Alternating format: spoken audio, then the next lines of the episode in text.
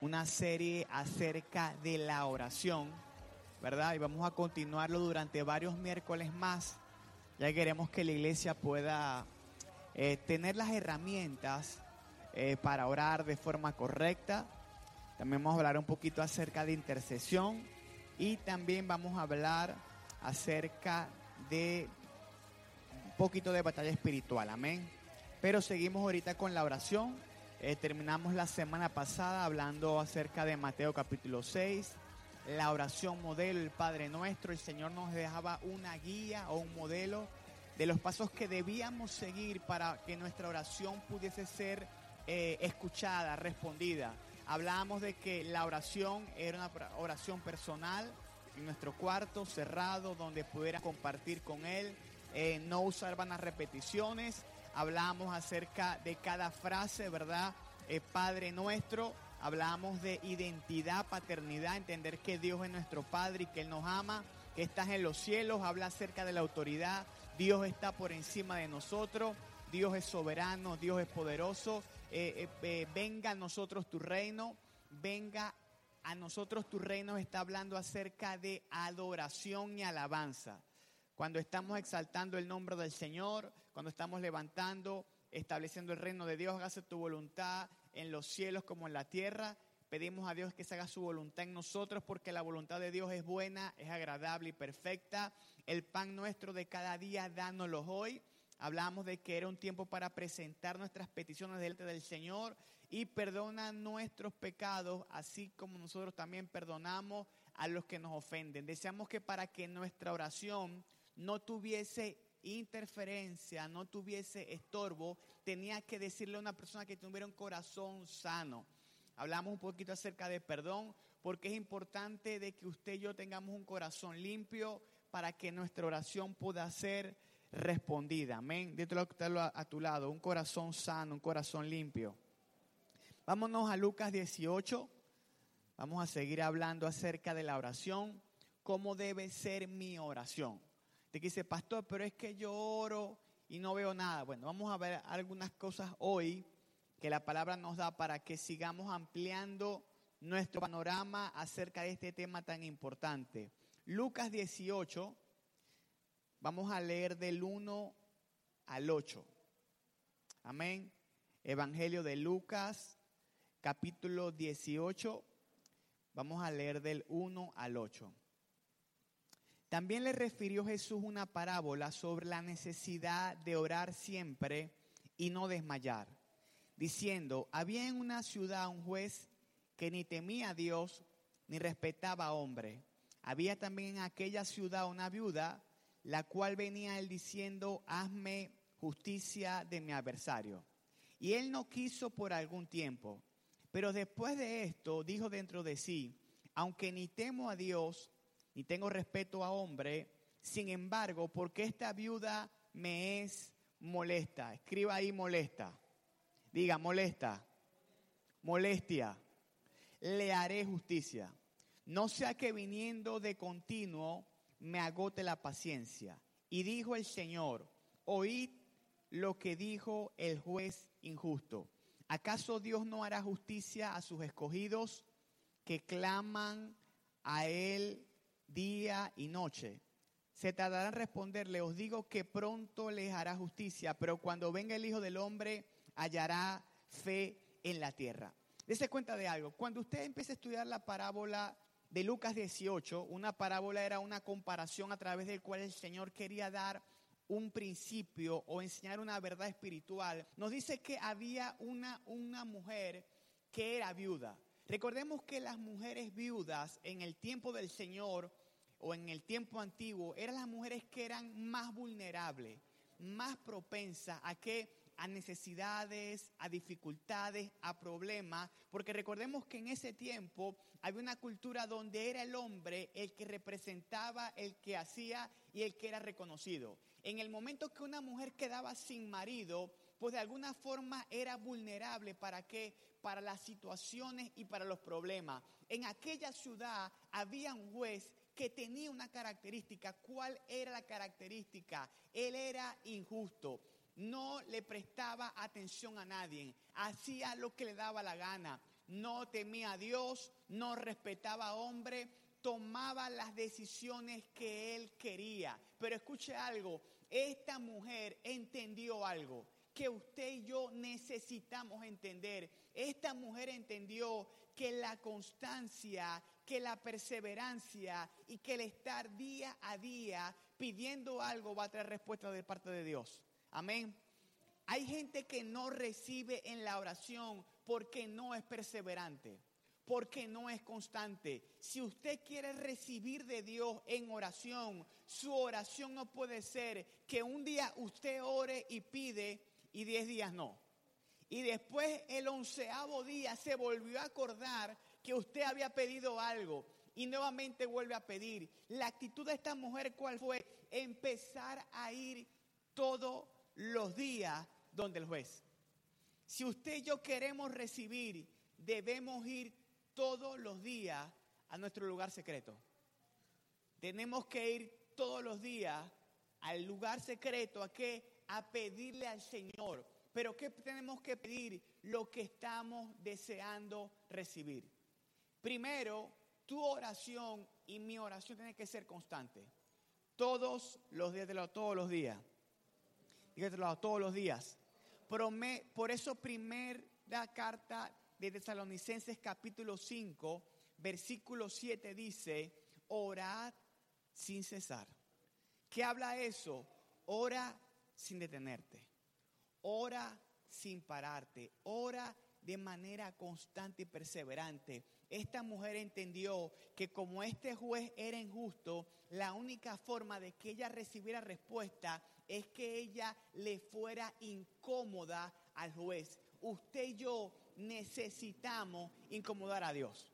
Pastor, ¿cómo así? Sí, usted sabe algo. A veces los niños tienen este principio más claro que muchos de nosotros. Los que tienen hijos pequeños saben que a veces pueden ser incómodos.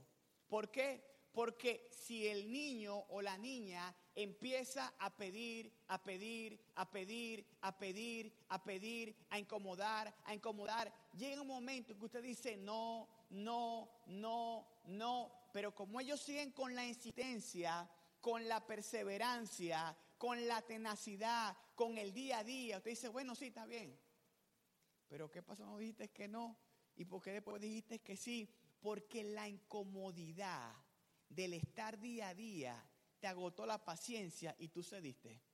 Entonces, si nosotros como seres humanos entendemos que la constancia y la perseverancia de un niño o de una niña hacia su padre, hacia su abuela, hacia su tía, hacia algún familiar, puede hacer que cambie de opinión, significa que nuestro Dios también, nuestra oración constante y perseverante va a traer buenos resultados. De otro lado, es todos los días.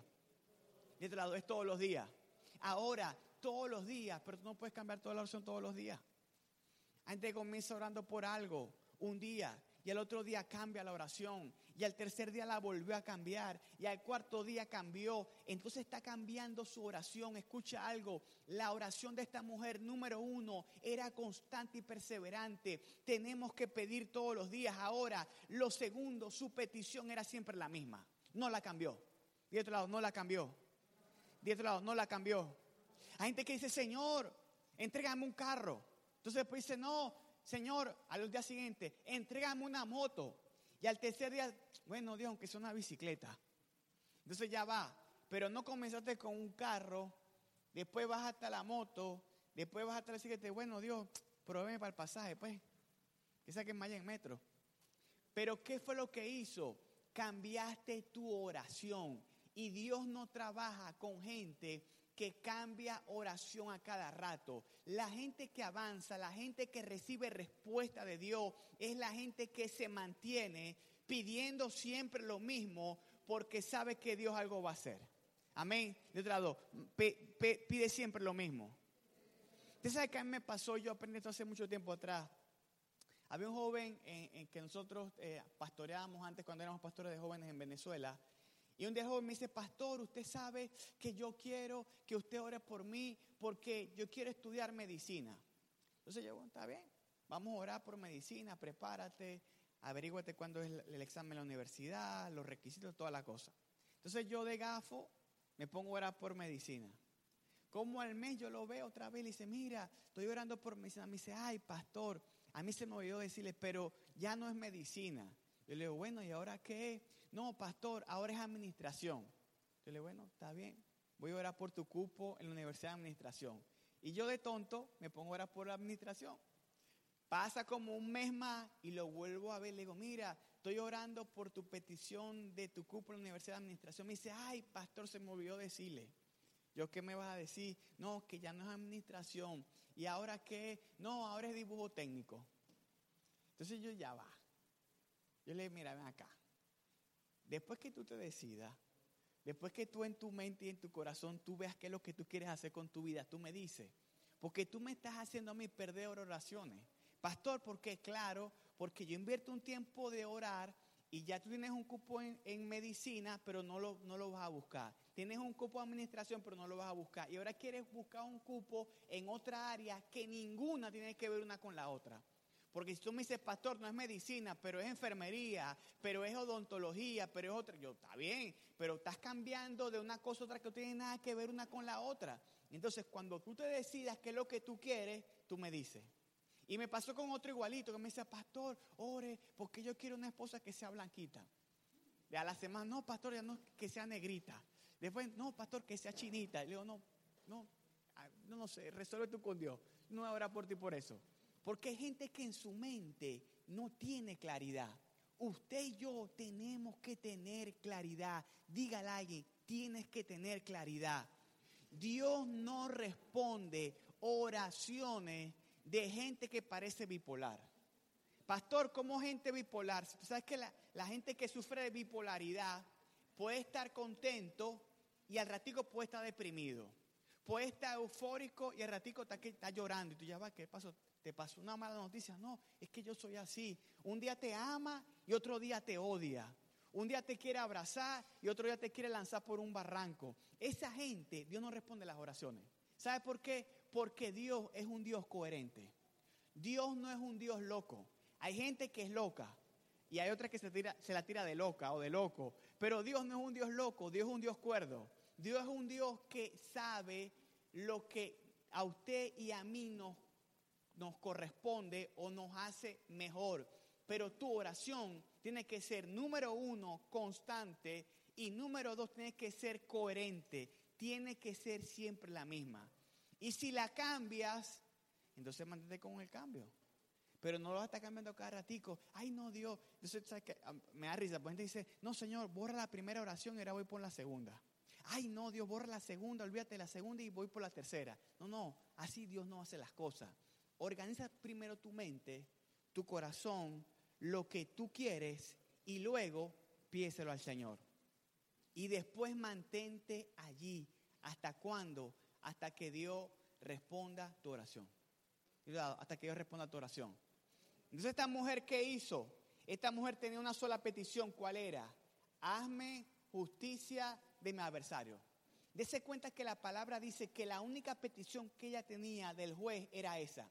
No era bueno, si puedes cámbiala, no, era solamente eso hazme justicia de mi adversario. Y cuando iba, iba en la mañana y en la noche. Tercero, si queremos mover el cielo, tu oración no puede ser un sol, una sola vez al día, tiene que ser por lo menos dos veces al día. Por lo menos dos veces al día.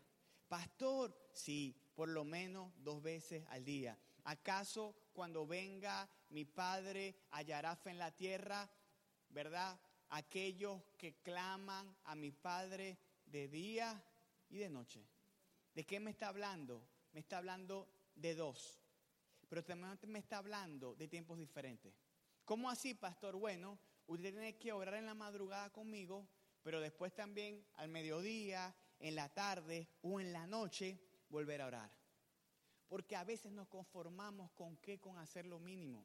Escuche algo, el Señor Jesús cuando estaba en el huerto de Hexemaní, no hubo momento más difícil para el Señor que el huerto de Hexemaní. Era tanta la angustia que de, la frente del Señor dice que brotaba sudor con sangre, porque era tanta la presión que tenía, la angustia que tenía, que los vasos sanguíneos que tenía en la frente empezaron a reventarse.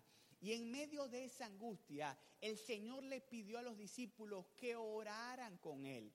Los discípulos, todos sabemos la historia, se quedaron dormidos, pero el Señor allí en medio de esa oración, en medio de ese clamor, en medio de esa intercesión, el Señor le decía, Padre, si es posible, pasa de mí esta copa, pero no se haga mi voluntad sino la tuya. Y cuando van donde están los discípulos, los halló durmiendo y le dijo, velad y orad para que no entres en tentación. La oración te cubre, la oración te protege, la oración te libra de que caigamos en cosas incorrectas, pero también Él le dijo, no habéis podido velar conmigo ni siquiera una hora.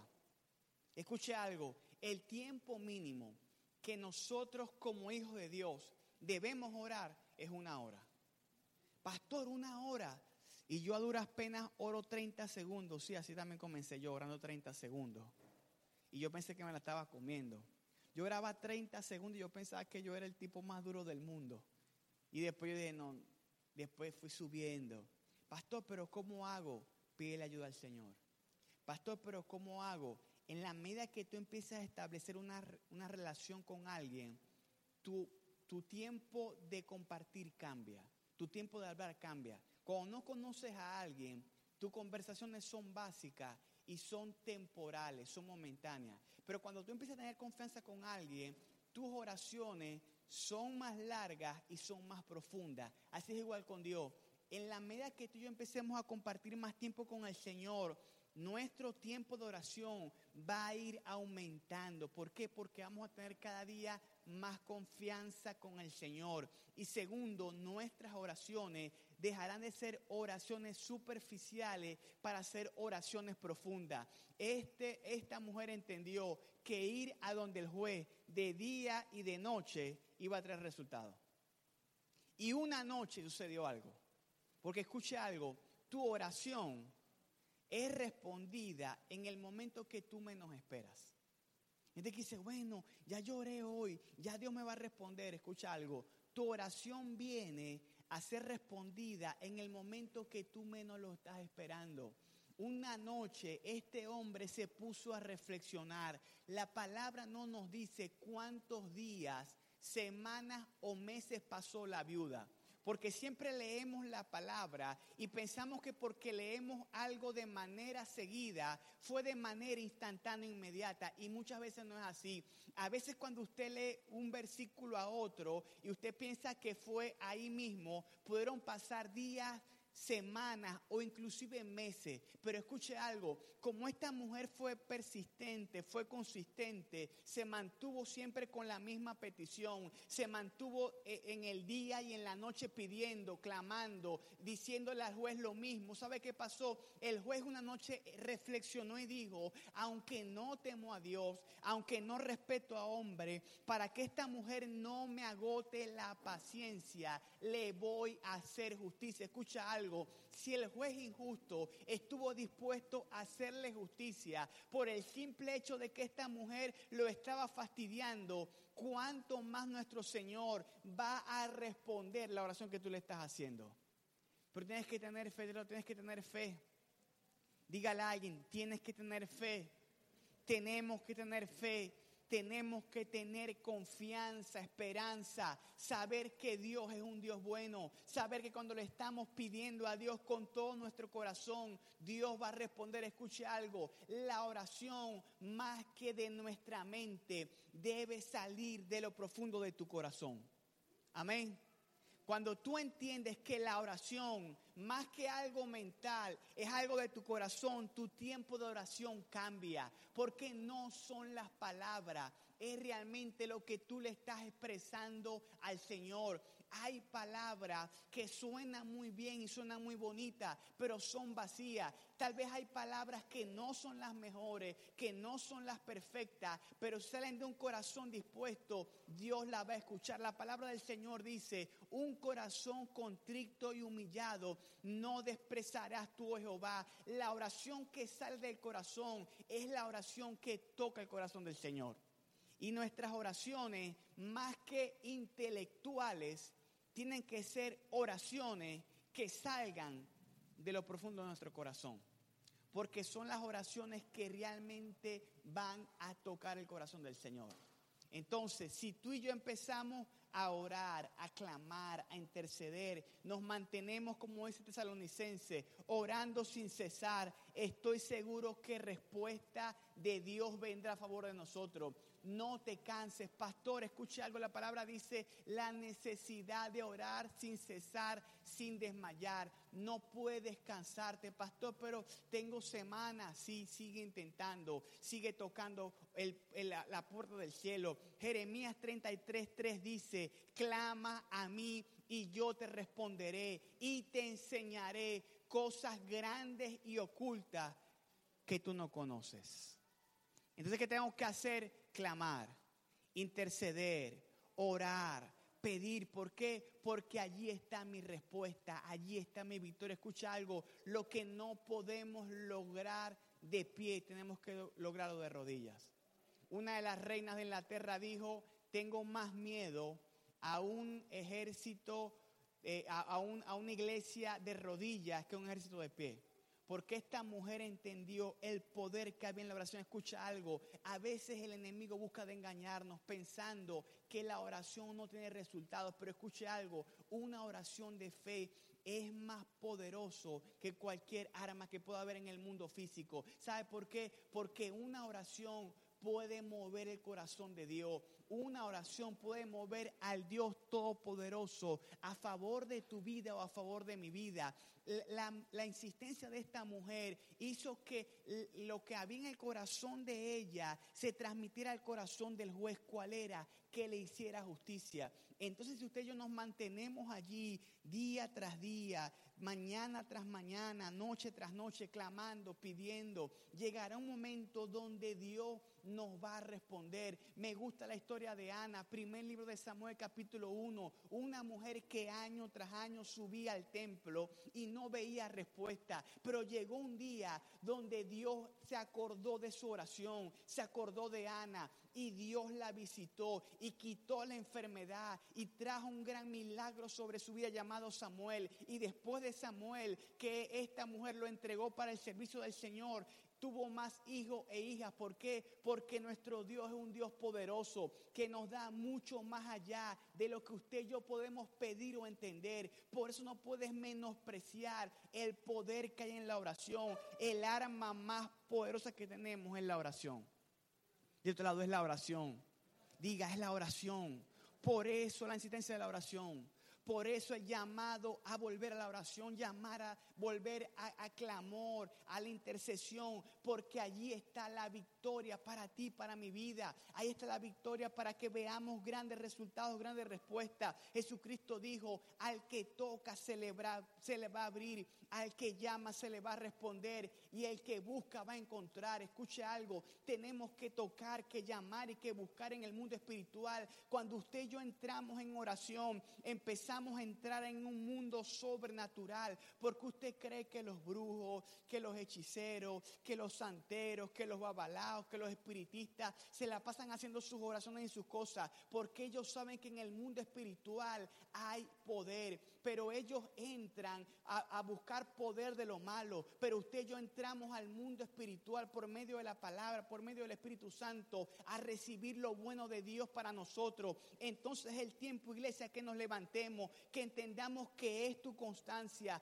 que es tu perseverancia. No es que, pastor, es que yo un día oré, no, es que ores todos los días. No, pastor, es que yo un día pedí, no pasó nada. Sigue pidiendo hasta que Dios haga algo contigo, porque tanto da que en algún momento vas a recibir. Yo muchas veces digo, yo recibo por fe o por porfiado, pero algo tengo que recibir. Amén. Porque tú tanto le das, le das, le das, le das, que aunque es algo pasa. Usted se da cuenta que, que, cuando usted va a esos lugares, ¿verdad? De repente va a un río, usted ve que el agua, aún una gotica de agua cayendo todos los días, empieza a ser un pequeño hoyo en una piedra, en una roca. ¿Por qué? Porque algo que parezca algo que parezca que no tiene mucho valor, no tiene mucha fuerza, pero la constancia y la perseverancia siempre va a rendir su fruto. Pastor, es que a mí me cuesta, pues proponte, dile, Señor, ayúdame. Yo quiero orar hasta recibir mi milagro. Yo quiero orar hasta que yo vea la petición que yo te he presentado. Señor, yo quiero todos los días clamar hasta que vea la respuesta. Y cuando lo haga, seguro estoy que cosas poderosas Dios va a hacer. Iglesia, levantémonos con una oración constante y perseverante hasta que veamos el resultado y el fruto de esa oración, porque Dios nunca va a fallar. Dile a alguien, Dios nunca va a fallar. Dile a alguien, Dios nunca va a fallar. Dile, Dios nunca va a fallar. Dígale, Dios nunca va a fallar. Entonces, cuando yo dispongo mi corazón, cuando yo dispongo mi mente, cuando yo dispongo mi vida y tengo fe, diga y tengo fe, tu oración tiene que ser una oración de fe. La oración de fe del justo puede mucho. Dice Santiago capítulo 5, la oración de fe del justo puede mucho. Pastor, ¿cómo así bueno? Cuando tú estás pidiendo, tú tienes que creer que lo que tú estás pidiendo tú lo vas a recibir. Tú no puedes entrar en oración ya derrotado. Te dice, bueno, yo voy a pedir, pero yo creo que Dios no me va a dar nada. No te va a dar nada. Porque ya tu fe es que no vas a recibir nada. Tienes que acercarte al Señor en oración con fe. El que pida creyendo, lo que pida le será hecho. Escucha algo. Porque no es solo pedir. Es pedir con constancia, es pedir con perseverancia, pero es a mi petición ponerle fe creer que lo voy a recibir. Pastor, pero es imposible. Eso es la fe. Creer que lo que es imposible es posible por medio de Dios y de su palabra. Tal vez tú digas, pastor, es que eso es imposible. Bueno, eso que es imposible, tienes que creer que por medio de tu oración a un Dios todopoderoso puede cambiar la situación, las circunstancias a favor de tu vida.